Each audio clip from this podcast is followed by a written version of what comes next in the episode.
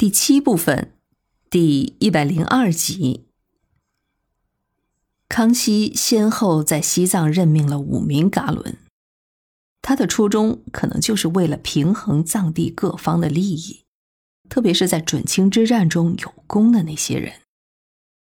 只不过从结果上看，这一众的噶伦来自不同的地区，他们的贵族身份也是高下不一，这样。隐隐的就形成了两派，一派是后藏贵族康基奈和波罗奈，另一派是前藏的贵族阿尔布巴、隆布奈和扎尔奈。在这儿，咱们要注意一下，前藏的这三个人都是跟七世达赖和他的父亲索南达杰有着各种关联的，这就隐藏着不安稳的因素了。这两派之间的矛盾，直到雍正初年都尚未激化。这一方面是因为初封三名噶伦的时候，并没有明确是以康基奈为首，而康基奈又一直就驻守在阿里地区，防范着准噶尔部。这两派贵族共事的机会并不多。另一方面是在雍正帝即位不久。青海就发生了罗布藏丹津的叛乱。这叛乱一发生，康基奈就立即从阿里赶到了拉萨指挥。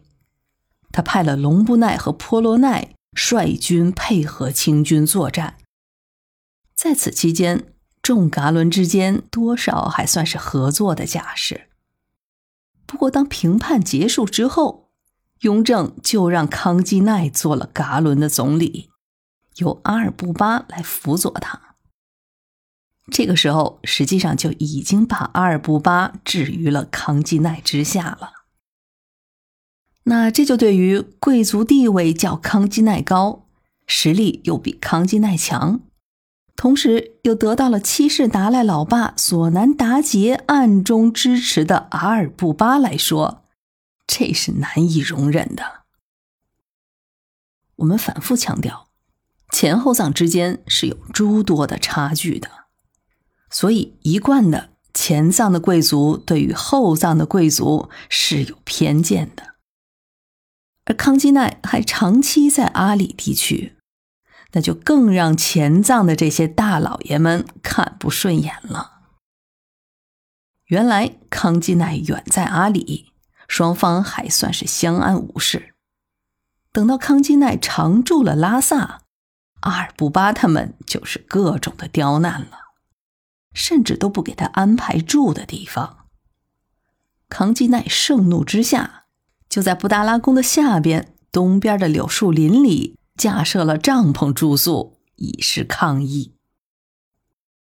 另外，清廷本来只是想增补波罗奈一个噶伦的职位，结果生生的被阿尔布巴就搅得又增加了一个。各方又都有人选推荐，僵持不下，就用糌粑丸子神断的方式选出了那个扎尔奈。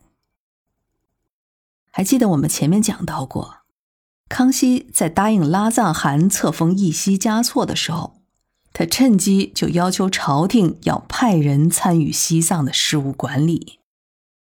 最早派出的是一名叫做贺寿的侍郎。在此之后，差不多就一直保持着这种模式，也就是有事儿就派人赴藏办理，势必在返京复命的这个办法。贺寿之后，还先后有科尔克人、定西将军策望诺尔布、内阁学士兼礼部侍郎鄂赖，还有四川总兵周英派驻过西藏。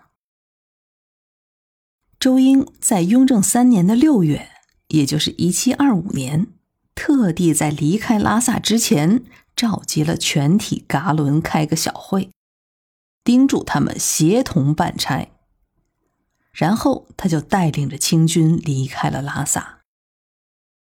不到半年之后，清廷又派出了宗室鄂齐和学士班第再度入藏。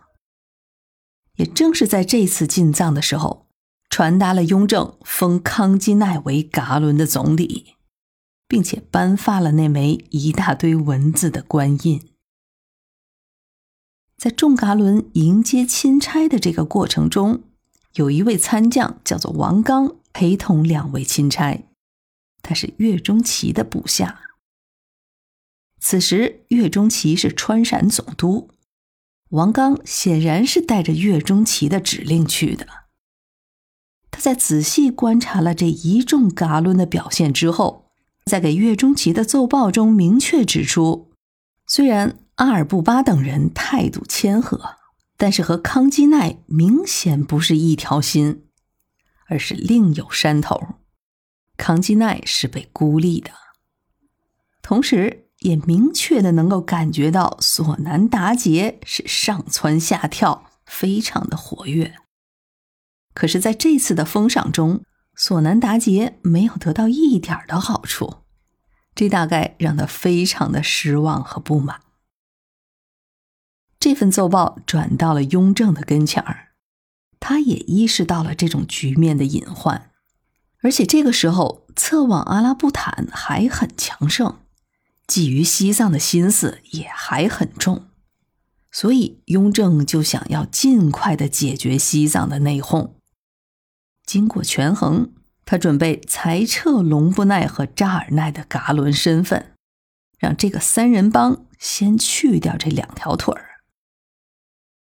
雍正五年的正月，僧格和马拉二人入藏，准备宣布赤玉。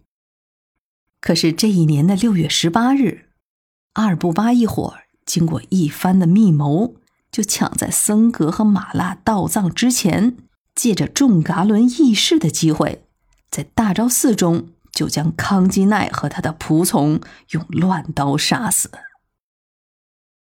而普罗奈因为当时不在拉萨，才幸免于难。一场动乱终于发生了。这史称阿尔布巴之乱。